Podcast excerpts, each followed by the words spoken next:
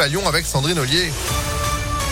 Bonjour Sandrine. Bonjour Phil, bonjour à tous. À la une, après six mois après des étoiles, retour sur Terre ce matin pour Thomas Pesquet. Le spationaute français a améré à 4h33, très exactement en Floride.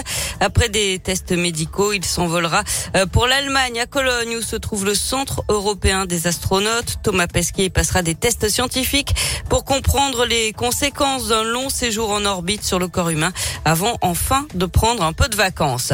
La troisième dose de vaccin obligatoire pour conserver le pass sanitaire, un élargissement du public éligible ou encore de nouvelles mesures de restriction pour faire face à la reprise de l'épidémie de Covid-19. Emmanuel Macron prend de nouveau la parole ce soir à 20h, neuvième allocution depuis le début de la crise sanitaire, avec cette fois en ligne de mire aussi la prochaine élection présidentielle. L'actualité, c'est aussi les étudiants qui ont rendez-vous ce matin avec la présidente de l'université Lyon 2. Ils ont occupé ses locaux hier pour protester contre le manque de place en master. Selon l'UNEF, plusieurs étudiants sont encore sans affectation après ces vacances de la Toussaint. Attention, piétons, 38% des Lyonnais auraient un comportement à risque en traversant les rues à pied dans l'agglomération, selon une étude commandée par l'assureur MMA, comme à Paris, mais beaucoup plus que dans d'autres villes comme Nantes ou Lille.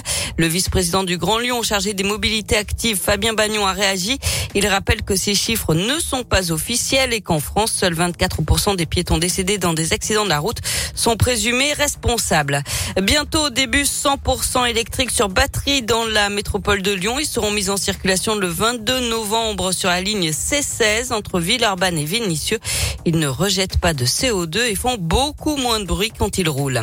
Et puis le barrage des polémiques, alors que la décision de construction ou non d'un barrage sur l'Iseron doit tomber le 10 décembre.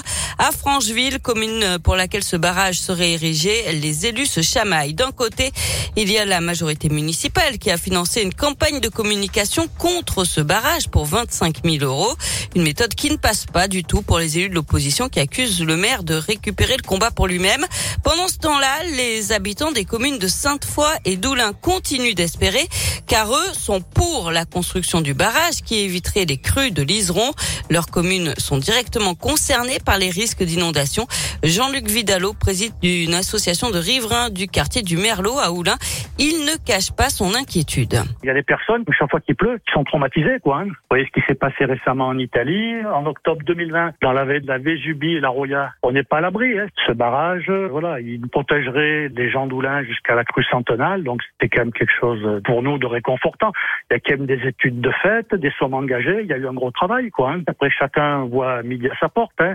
Je veux dire, des vies humaines, ça vaut des fois de modifier un petit peu le paysage. Beaucoup de gens sont inquiets au quartier du Merlot et ailleurs. Hein. Il y a d'autres quartiers sur Oulin, Sainte-Foy, euh, Francheville, il y a des gens aussi qui sont inquiets parce que quand vous avez les pieds dans l'eau, c'est pas marrant, quoi. Et ce projet de construction du barrage est vieux de 20 ans, mais il ne s'est jamais concrétisé. Une réunion publique aura lieu ce soir à Francheville. On passe au sport avec du foot. Coup dur pour les Bleus. Paul Pogba est forfait pour les matchs face au Kazakhstan et la Finlande en qualification du Mondial 2022. Le milieu de terrain s'est blessé pendant l'entraînement hier à Clairefontaine. Il est remplacé par Jordan Verretou. Et puis mauvaise nouvelle aussi pour l'Asvel. Les basketteurs villeurbanais devront se passer de David Lighty pendant deux mois.